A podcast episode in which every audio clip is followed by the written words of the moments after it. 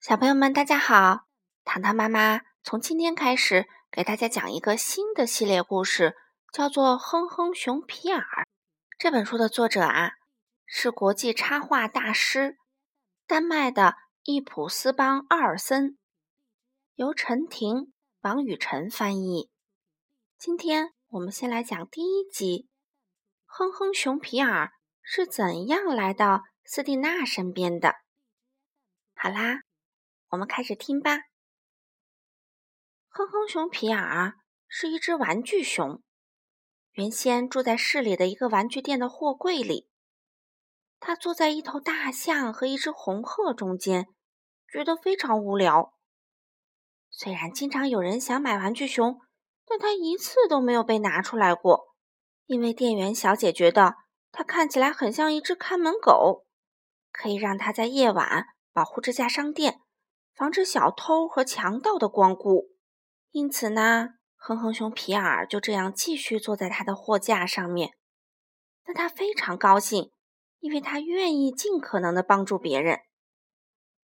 有一天晚上，皮尔发现红鹤出了一点小状况，它的爪子伸进一个小火车的发动机里面，抽不出来了。让我帮你一把，皮尔在心里想。于是他爬了下去，把红鹤的爪子拽了出来。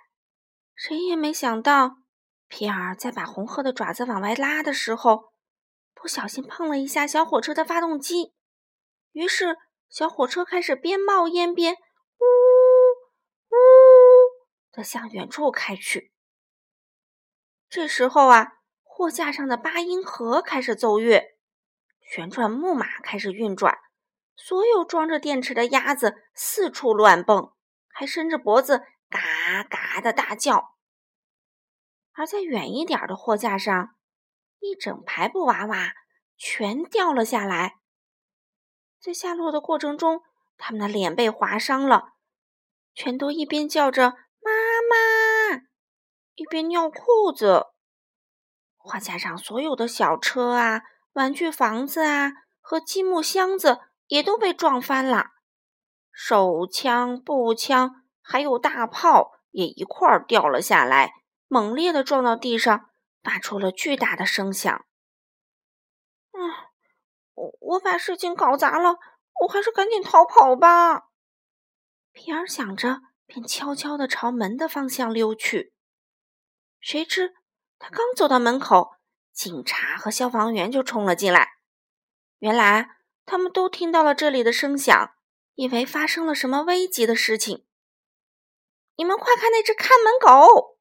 有人发现了皮尔，这些混乱都是他弄出来的。现在皮尔比刚才更害怕了，他小声的哼哼着说：“很抱歉给你们带来这么多麻烦。”你们听，他咆哮了，小心啊！他们喊道。它可能要咬人啦！皮尔没想要咬谁，除了苹果、核桃，还有其他看起来好吃的东西之外，他根本不会咬其他的东西。况且这些警察和消防员看起来一点也不好吃。这不是一只危险的狗，一个警察说，它只不过是一只可爱的小熊。听他这么一说，在场的人们都放松了警惕。他们随便的四处看看，然后就匆匆的离开了。第二天，店员小姐花了很长时间来清理现场。她看着哼哼熊皮尔，在心里说：“唉，现在已经没人再相信它是一只危险的看门狗了。它只是一只制造了很多麻烦的笨手笨脚的玩偶。我想，现在需要找一个人来好好照顾它了。”哼哼熊皮尔什么都没说，但他隐隐约约的觉得，店员小姐对于他努力做一只友好而且乐于助人的小熊，并不感到特别高兴。这天，商店的门被推开了，一个小女孩走了进来。我想要用两克朗买一个记号戒指，她说：“我只有两克朗。”哦，小姑娘，两克朗可以买很多很多的记号戒指呢。店员小姐说：“不过，你觉得这只漂亮的小熊怎么样？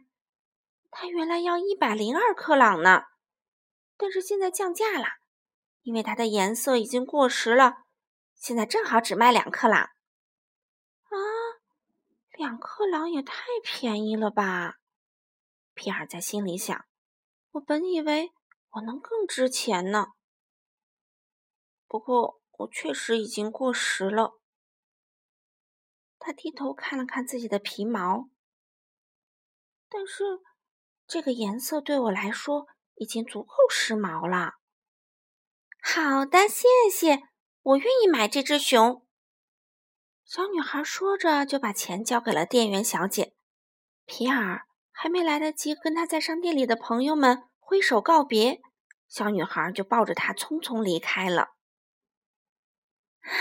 我一直都希望能带你回家，她激动地对皮尔说：“我常常来看你，但是我永远都不可能付得起一百零二克朗。而现在你就在我这儿，这真是太好了！我要管你叫皮尔。”皮尔很高兴。